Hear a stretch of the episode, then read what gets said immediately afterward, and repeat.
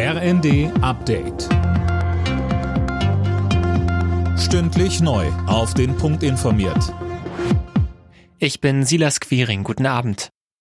24 Geiseln hat die Terrororganisation Hamas freigelassen. Unter ihnen sind auch vier Deutsch-Israelis. Die Frauen und Kinder wurden medizinisch versorgt und werden weiter betreut. Bundesaußenministerin Baerbock begrüßte die erste Freilassung der Geiseln und fordert es ist jetzt zentral, dass sich alle an die getroffenen Absprachen halten und dass in den nächsten Tagen weitere Geiseln freikommen.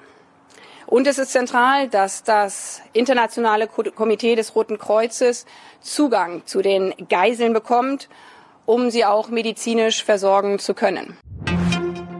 Die Lokführergewerkschaft GDL hat die Tarifverhandlungen mit der Deutschen Bahn für gescheitert erklärt. Von Seiten der Bahn sei keinerlei Verhandlungswille erkennbar, daher seien weitere Verhandlungen sinnlos, so GDL-Chef Weselski. Die Strom- und Gaspreisbremsen laufen zum Jahresende aus. Das hat Finanzminister Lindner im Interview mit dem Deutschlandfunk angekündigt. Christiane Hampe.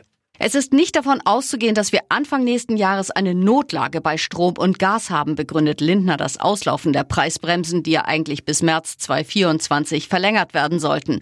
Am 31.12. ist Schluss.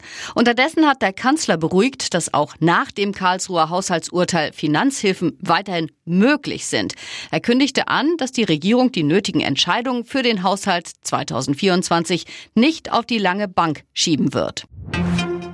Mit einem knappen 1 zu 0 in Köln hat sich der FC Bayern München zumindest über Nacht wieder zum Bundesliga-Spitzenreiter gekrönt. Einziger Torschütze war Sturmstar Harry Kane. Schon morgen könnte Leverkusen aber wieder an den Bayern vorbeiziehen. Alle Nachrichten auf rnd.de